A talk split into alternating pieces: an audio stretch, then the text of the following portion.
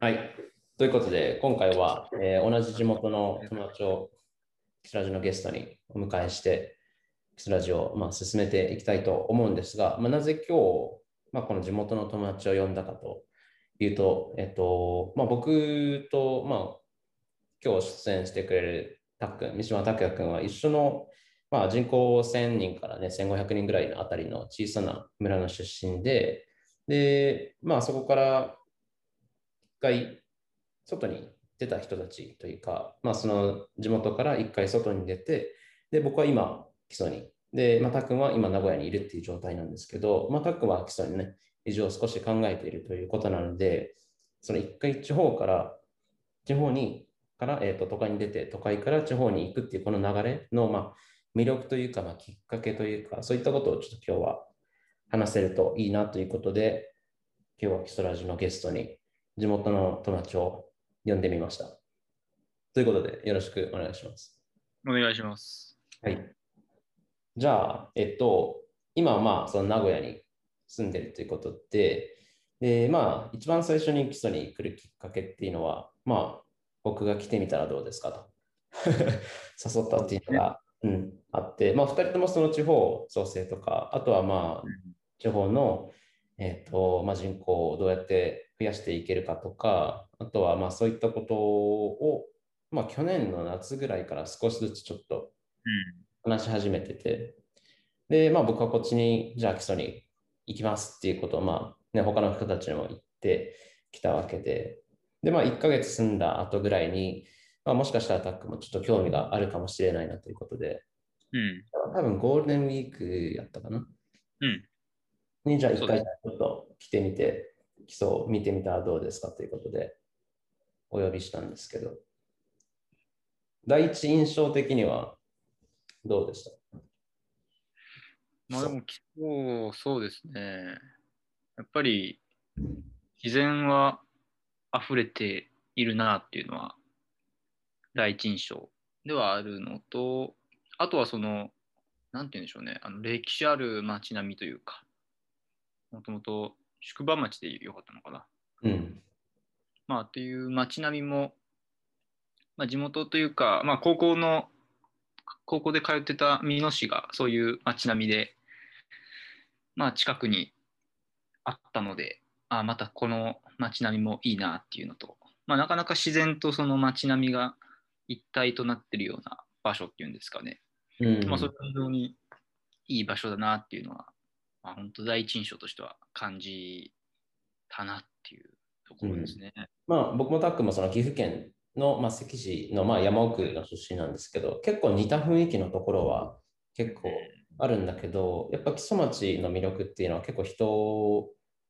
かなっていうふうには個人的に思っていて、あのやっぱり人口が少ないところってこう外から来た人と、なんて言うんだろうな、まあ、あんまりこう受け入れるまで結構時間がかかったりとか、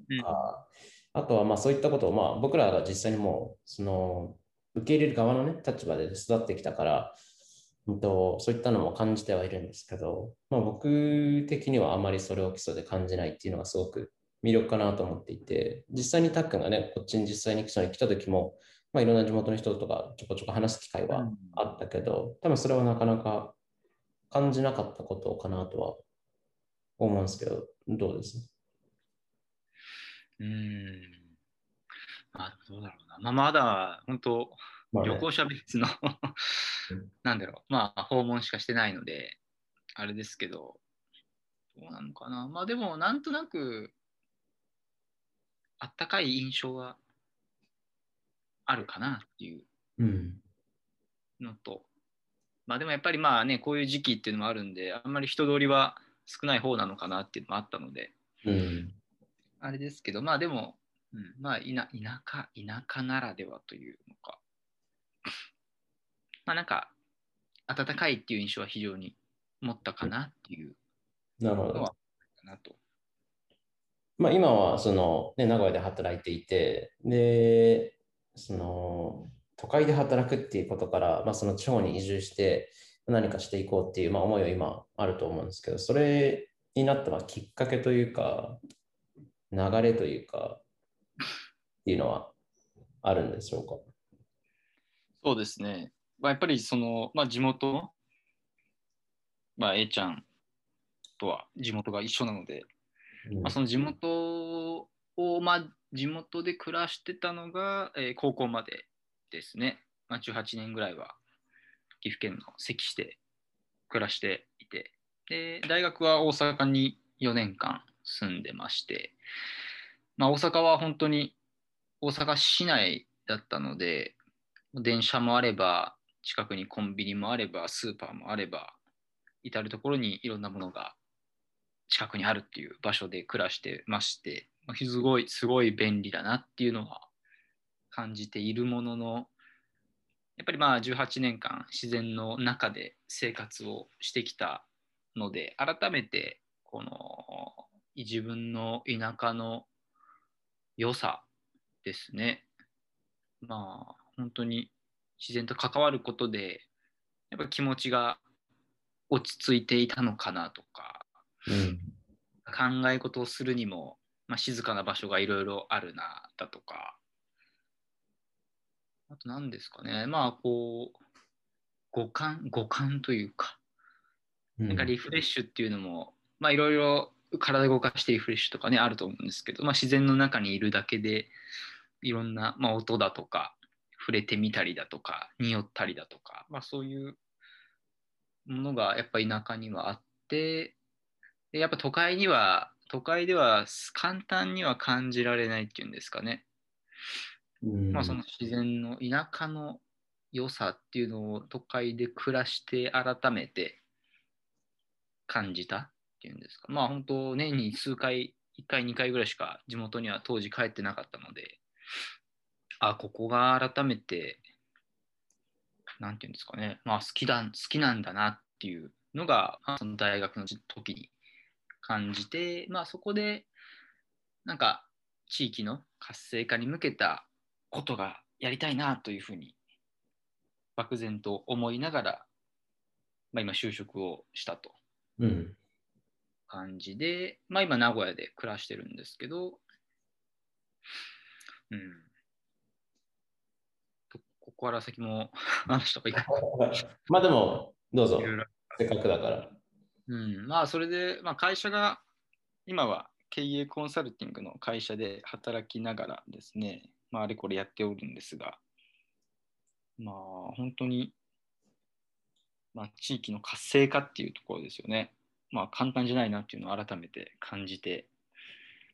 まあもちろん会社、会社、会社っていうんですか、まああの本当に、なんでしょう。まあ最近思うのは本当に地域で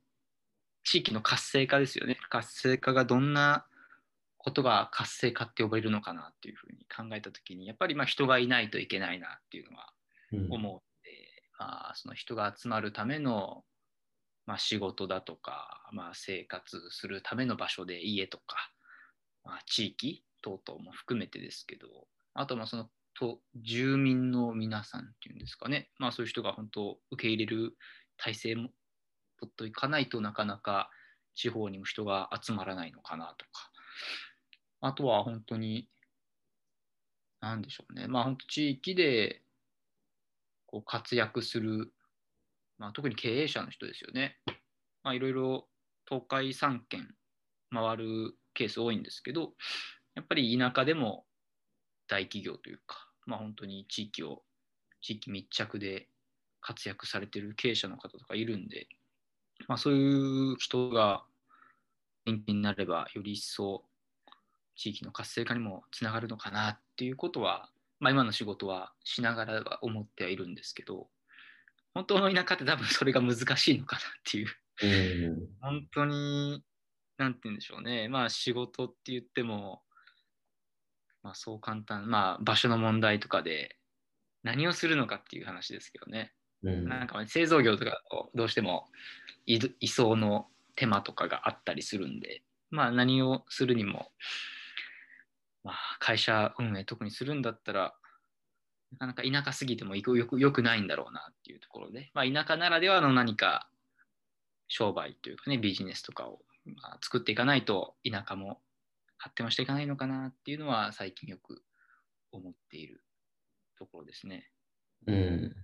やっぱり木曽町は僕たちの地元と比べるとね、人口的には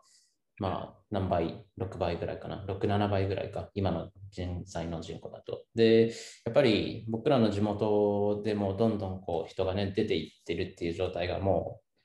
う、えー、止まらないっていう形で、うん、で、まあ、その木曽町の町長もその人口減少っていうのも止められないから、その今の数を維持していくには何とかしていかないといけないですねみたいなことを4月のまあ1日というかね、僕はその、えー、地域おこし協力隊としてこちらに赴任してきたときにも言われてたので、まあ、それをまたっくんとシェアしたときに、まあ、ちょっと何かね、もしかしたらできるんじゃないかなっていうのをこう、たまに話していて、で、まあその、今ちょうどやっている経営コンサルタントっていう面で、あの、いろんな何かできるってことも多分あるだろうし、あとは、えっと、まあ、これからやっていきたい自分の興味があるようなこととかがね、うまくこう組み合わさると結構木曽町でもしかして、まあ、もしね、働いたりとか住むってなったら、こう、面白い動きが、えー、増えていくんじゃないかなっていうふうに思ってます。5月の時にね、ちょっと声をかけて、えー、実際来てみて、実は昨日も来てくれて、合計3回。まあ、ね、3回。3回か。3回ですね。だからまあ、やっぱり短期的にね、ポンポンポンってこう、来れるきっかけがあって、いろんなものを見たりとか、いろんな人に会うっていうのも、すごく大切だと思うんですけど、やっぱり長期的、まあ中長期的に、え、ー、と、止めれたりするといい、止まれたりとかね、するといいのかなっていうふうには思っていて、そう。で、まあ、その、まあ、今日のテーマ一番話したいテーマその地方からね都会に行って都会から地方に行くっていうこの流れなんですけどその、まあ、タックの場合僕がこう基礎にいたっていうきっかけがあるから、まあ、多分一歩ねこう踏み出しやすかったところはあると思うんですけどなかったらやっぱ難しいですよね。正直基礎自体知らないっていうか。あ、うん、木曽川木曽川は有名というかまあね流れてあそこの岐阜で最終うん。まあ、3本3本の川がっていう形での1本だなっていうのは知ってたんですけど実際そんな長野のところから来てるなんてそこそこまで知らなかったっていうのが、まあ、現状ですね。なのでまあでもどうなんだろう名古屋だったらまあ中央線沿線であれば結構基礎基礎の PR はしてるなっていうのを基礎に行ってから気づくっていうぐらいなんで。行った後にね。行った後に、ああ、貼ってあるんだなっていう感じなので、多分、うん、多分そこまで認知されてないっていうのが現状かもなっていうふうには思うな。まあ、ただその名古屋からね、一本で行けるっていうのはすごくあのアピール、基礎のアピールポイントだと思うし、ある意味この一本でえっと、大体2時間ぐらいで、この都会の生活と田舎の生活を切り替えれるっていうのはすごく面白いなっていうところがあって、で、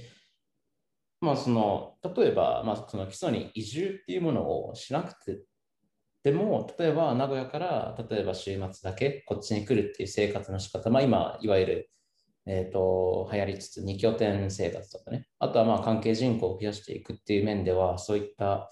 え、ー、と、動きっていうのも、まあ、木曽町としても受け入れ場所があるといいなっていうのは、ね、あの個人的には思うし、多分これから絶対もっと増えていく生活の仕方っていう感じだなっていうのは、まあ、個人的には思うんですけど。確かに。まあ、どうしても、まあ、名古屋からだと本当に電車でも、電車と2時間切って1時間半とかで行けるし、車でも2時間ぐらいあれば行けるかなと。やっぱりまあ、なんて言うんでしょうね。まあ、どんどんどんどん景色が変わっていくんで、まあ、行くだけでも楽しいというか、まあ、個人的にはですけどね。電車でも、まあ、ダムがあったり、自然がわっと広がったり、うん、まあ、楽しめるなっていうところと、まあ、車でも、まあ、中津川から中津川まで高速でそこから下道の19号で上がっていっても、あ運転するのも楽しいというか、うん、アクセスっていうところでは本当にいいところだなと特に東海、まあ、名古屋っていう都都市からだったら非常に行きやすいなと思うので、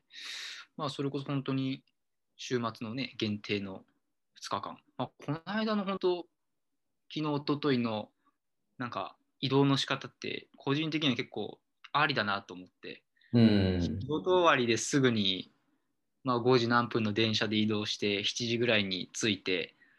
でちょっとはあの、まあ、ご飯食べたりだとか、まあ、いろいろ話したりだとか、で次の日は一日フルで楽しんで夕方には帰っていくっていう。なんか結構2日間だったんですけどなんかなんでしょうね、まあ、朝から移動っていうよりかはなんか前日から移動できることでちょっと一日得した感があるっていうか、うん。まあ、でもそれぐらい簡単に移動ができる場所っていうイメージは印象っていうんですかね。なんか昨日一昨日やってみてああこういう生活もありかっていう。うん。どうしても土曜日と日曜日で土曜日で泊まって日曜日帰ってくるってなるちょっと気持ち心 心なししんどいかなっていうか。日曜日の夕方にちょっと疲れ果ててるっていうのも嫌だなっていうのが個人的な感想なのでなんか金曜日の夜に出て夜着いてで夜はちょっとゆっくり楽しんでで土曜日朝からいろいろと見て回ったりだとかっていうのはなんか昨日の一昨日の2日間はなんか自分としてはすごい有意義な時間だったなと。まあこれから多分ね、そのテレワークとか、まあリモートワークっていうのがまあまあ増えていくとして、まあ、そういった生活の仕方が基礎できますよというかね、その例えば名古屋から夜に、まあ金曜日の夜に出て、基礎に夜着いて、で、まあ居酒屋さんもね、まあ、えーあったりとか、まあ老舗の旅館さんっていうのもね、あったりするんで、そういったところにまとまっていただいたり、まあ食事を楽しんでいただいたりして、で、まあその朝から、えー、と基礎を満喫できるっていう、まあ仕方は結構ね、今、あ確かにそれ面白いなと思って、で、日曜日はね、あの休んでゆっくりできるみたいな形っていうのはいいなっていうふうに思うし、でまあそういったこともできますよっていう形はまあアピールしていきたいなっていうのは今聞いて結構面白いなって思ったですね。うん、結局ね、まあ多分発信をしないと、うん。うん、まあ自分も多分そうだと思うけど知ら知られないというかうん。知りもしなかったっていうあそんなところにあったのっていうねと、うん。どうしても長野って聞いたらみんな軽井沢が頭頭に一番最初に浮かぶだろうなと。確かに。うん、とかでまあその軽井沢とね差別化するっていう意味でもまあ別の、えー、と面白さっていうのが多分あると思うしそこを出していくにはやっぱりその発信力まあ力だけじゃなくってやっぱ質っていうのも多分あるから、えーとじゃあその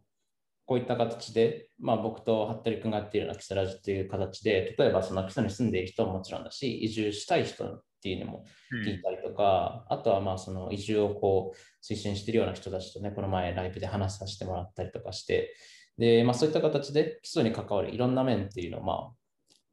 押していけるといいなっていうふうには思っていて、うん、なんかまあ少しでも、あのー、スラジオを通してそういったものが伝わればいいなっていうふうには思うし、まあ音声っていうのはね、これから面白くなるなと思うし、例えばその名古屋から基礎に来るまでの1時間半の間に1エピソード聞いてもらえれば、まあ、基礎にはこんなところがあったんだっていうね、あのうん。ことができるんで、じゃあそれをどういうふうにこう、名古屋の人たちに聞いてもらえるんだろうって、今はちょっと考えていて、うん。ってなると、まあ、僕たちがこう、ね、名古屋に出て行って、例えば、まあ、そのフラット基礎のような、えーワーケーションとかね、テレワーク、リモートワークができるような、まあ、コワーキングスペース、名古屋の、ね、ところに行ってこうアピールするっていうのはまあ大切だなっていうのはすごくうん。思っていて、でまあ、ちょうど、まあ、タックン自体がそういうところを使っているから、うん。何かこうその場所とできるといいなっていう話はまあ今、ね、してたりするんですけど、それができると、個人的にはすごく面白いなとうん。思ってます。やっぱり、まあ、町と田舎をどうやってつなぐのかっていうね、うん。一種の都会のアンテナショップみたいな形で観光発信みたいなね場所をなんかどこかに1個でも作れると、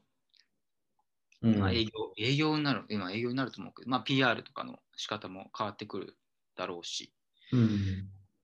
うん、本当にでもどうやって知ってもらうかっていうね、まあ、ところでは、まあ、SNS しかり、まあ、基礎ラジもなんかもっとね、発信の、まあでもあれ本当にいろんな人いるなっていうのを聞いてて思う思うので、うん。どんどんやってもらうのと合わせて、本当にもう結構熱い人多いじゃないですか。熱い人多い。熱い人多いじゃないですか。うん。もうその人にもう好きなことを好きなように喋ってくれっていう なんか場なんていうんですかねラジオのこうテーマというかまあ、こういうインタビュー形式じゃないものもあってもいいのかなっていうか。なるほど。もうひたすらその人がもう好きなことを話して。うん。でやっぱそこ行ってみたいなっていうふうに思うとか、まあ、インタビューでも全然そういうの思え思えると思うんですけど。もっとこの観光に特化したようなとか。うん。あと来る間にあじゃあこうこういうルートで回ってみようかなって考えられるようななんかそういうラジオみたいなねものにしていくともっともっと面白そうな気はしていますね。まあ一回、今ちょっと服部君が考えてるのは、ちょっとしたルート、例えば駅から、まあ歩いたりとか、まあ車とかで、例えば海田高原に向かっていくまでを、まあちょっと録音して、今こういうとこ過ぎましたみたいな、ちょっとね、イメージできるみたいな、バーチャル的な。あで、あ、で、はい。それをもう、予習みたいな形で聞いてきてもらうと、あ、これが言ってたとこかみたいなね、なったりするのも、まあ面白いな。うん見えないからこそ面白い。多分見せることはいくらでもできるし、例えば動画でね、こうポンって撮って、まあ、タイムラプスでも普通に、まあ、40分間でもこう撮って流してもいいと思うけど、まあ、この音声のあの見えないっていうことが、まあ、ある意味こう、なんだろうな、こう駆り立てるというか、そういった使い方も結構個人的には面白いかなと思うんですよね。確かに。まあ、それこそ福島から海岸に抜けるまでの見どころポイントをこあのあスピードで走ったらタイミングでここ見たらいいですよみたいなね。うん。ここで回るんですよっていう。そうそうそうそう。だからここはちょっとゆっくり回った方が、あの、対向車来るからですよ、危ないですよみたいな、はいはいあのこととか、あとはまあはい左手にこういったのが見えてとかっていうのは、なんかその今までにない感じというかね、普通にこう動画ではね、あの、多分あると思うし、写真でポンポンポンとこう点としてつないでいく的なブログとかはあると思うけど、その実際に2人でね、話したりとかっていうのはなかなかないと思うから、そういったのもまあ基礎ラジのやりてやってみたいことかなとは思うし、あとはまあ基礎ラジとして外に出ていく機会というか、取材してもらえる場所じゃない場所じゃなくて、まあと時間か。うん。取材してもらえることがまあ増えてきたんで、まあ、それもうまくこう基礎のアピールにまあ使っていきたいというか、えっとまあ、いろんな人がいますよと。で、基礎にすごい熱い人がいたりとか、まあ、技術とかね、えーすごい人がいますよっていうのをアピールして、基礎をこう、基礎ラジの、まあ、方法というか、まあ、やり方でアピールできたら一番嬉しいですよね。うん。それでやっぱ実際来てくれたらより嬉しいし。確かに確かうんに。いやでも実際その、その基礎に住んでないたっくんからして、その基礎ラジのなんか面白さとか、まあ今言ってくれたように、まあこういったのがあったらいいんじゃないかみたいなのがね、もしあったら今教えてください。そうですね。なんか、まあ、今はまだ30回超えてきて、ようやくうん。いろいろ形が見えてきているところなのかなと思うので、うん。なんかもう、なんだろうな。なんかもうテーマなんか決めてもいいのかなっていうふうに、曜日ごとの。うん。なるほど。この曜日は、まあ、ゲストだとか、まあ、この曜日は、まあ、街ぶらロケみたいなとか、うん。まあ、音声で歩きながら回る基礎の紹介とかね。うん。まあ、なんかや、まあ、さっきの車の話じゃないけど、そういうの確かに面白いなと思ったのと、なんだろうな。まあでも、ななんかもうちょっと次のパーソナリティを増やしても面白いかなっていう、うん。単なる仲間っていうんですかね。まあ本当、今、服部君とえっちゃんはまだ外部から来てっていうところなんで、なんか一人地元の人の枠っていうか、そうだね。そういうのもあってもいいかもしれないうん。やかな。っぱりその、あとはい、どうぞどうぞ。あとはなんか、各回のあまあテーマ、あトークテーマみたいなもので、どうなんだろう？なんかお便りとかってあったりするんですか？まあ、それが、その、まあ、この前、服部君とも話してたんだけど、アンケートとか、えっと、お便りって難しいなってなって、ね。あのやってくださいとかってあの、まあ、募集してまして出すことはまあ簡単なんだけどそれをこう実際に受け取るというかはすごくやっぱりハードルが高いっていうことに気づいたんですよ。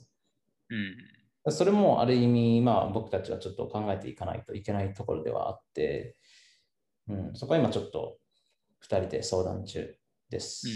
んそうか。まあでもやっぱり聞いてる人とそのラジオのこのつながりを、ね、どう作るかっていうところでいけば、うんまあ、そういう仕掛けがあればもっとみんなも聞いてくれるでしょうし、うん。まあ、まずはそうですね、まあ、まあいろんな情報が詰まってるっていうところを目指すんであればやっぱり本当ゲストでいろんな地元の人に来てもらって話してもらってとか。うん。がまあ最初なのかなそしたら。まあいろいろまあ考えていることはあるから、まあやれることからね、やっていきたいなと思うし、例えばまあそのフラット基礎から、えっと、どこかのお店まで行くっていうのを、まあ僕が実際に iPhone を片手に喋りながら、こういうのが左手にあって、右手にあってみたいな形でこう、するような、えー案内エピソードというか、そういうのがあってもいいなっていうのはすごく今思って、まあ今日やれるからちょっとやってみようかなと試して、ああ、うん、確かに確か思っております。に。いいですね。うん。はい。ということで、まあこれからね、タックもまあ、えー月1ぐらいで来れるかなとは思うんですけど、なんかそういったこうきっかけ、その来るきっかけ的に、なんかこういうのがそうあったらいいなみたいなのがあったら教えてほしいというか、うん。きっかけか、まあ、なんでしょうね。まあ、自分は今、本当に移住するとしたらどうするかっていうような観点でうん。いるんですけどね。やっぱり、まあ、昨日もいろいろ話してる中で、本当数数回の旅行訪問みたいなものじゃなかなか移住とかやっぱ決めづらいなっていうふうには思ったので、まあ、もっと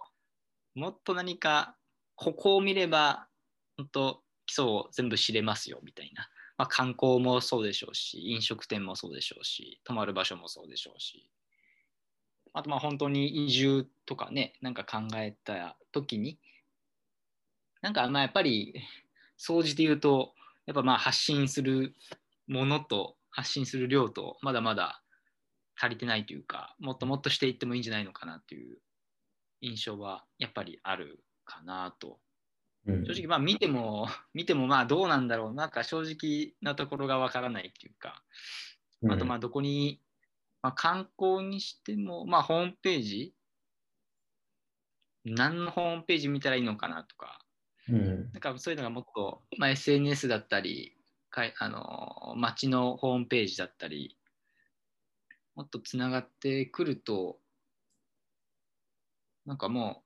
あここを見ればいいんだなだとか、まあ、うん。このインスタか何かフォローしておけば間違いないなとか、うん。いろいろまあ点々と動いてるものがもっとギュッと凝縮されてくるともっとまあ自分も生きやすくなるし他のまあ新しい気づきっていうんですかね。まあ基礎自体多分知らない人の方が多いと思うので。うん。まあそんな、まあ、発信力か。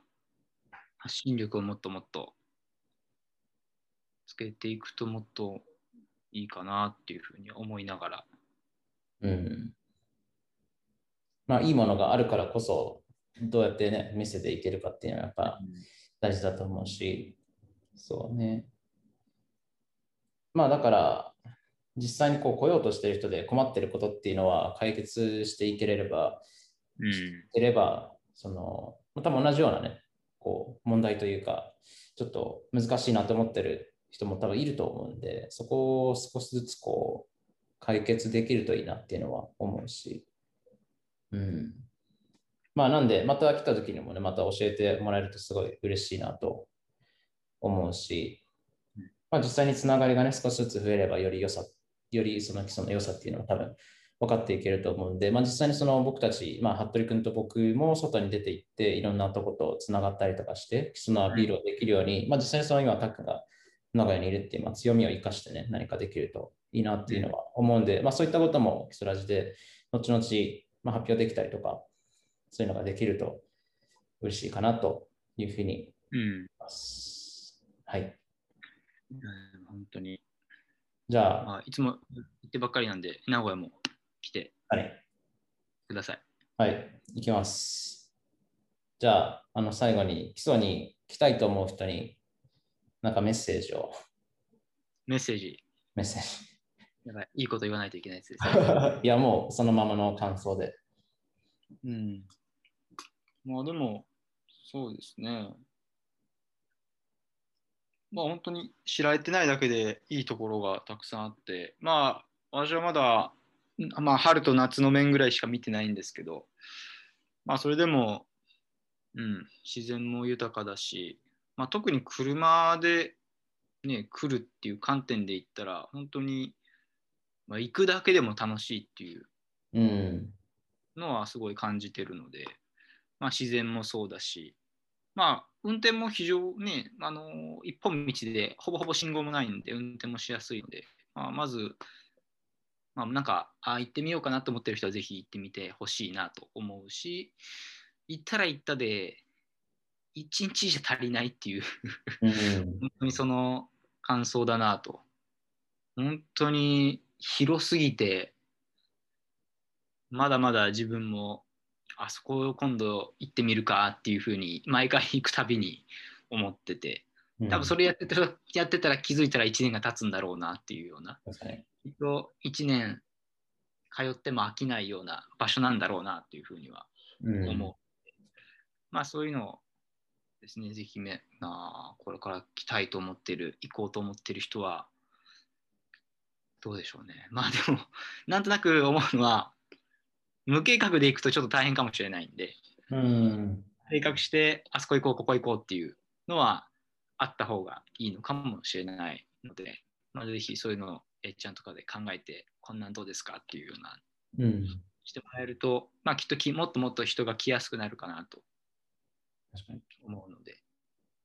まあ、ぜひ基礎の自然とか街並みとか、うん、生き物かな。アクティブな体験とか。うん。まあ、そういったものが、なんでしょうね、全部ワンセットになっている場所っていう感じですかね。うん。うん。まあ、ぜひそういった場所を皆さんには体験してほしいなと思います。はい。ということで、今日は地元の友達を呼んで基礎の魅力とか、まあ、改善点とかね、そういったことについてお話をしました。ということで、また基礎に来た時には、また出てもらえれば嬉しいと思うし、いろいろ話せたらいいなっていうふうに思います。ということで、今回はありがとうございました。ありがとうございました。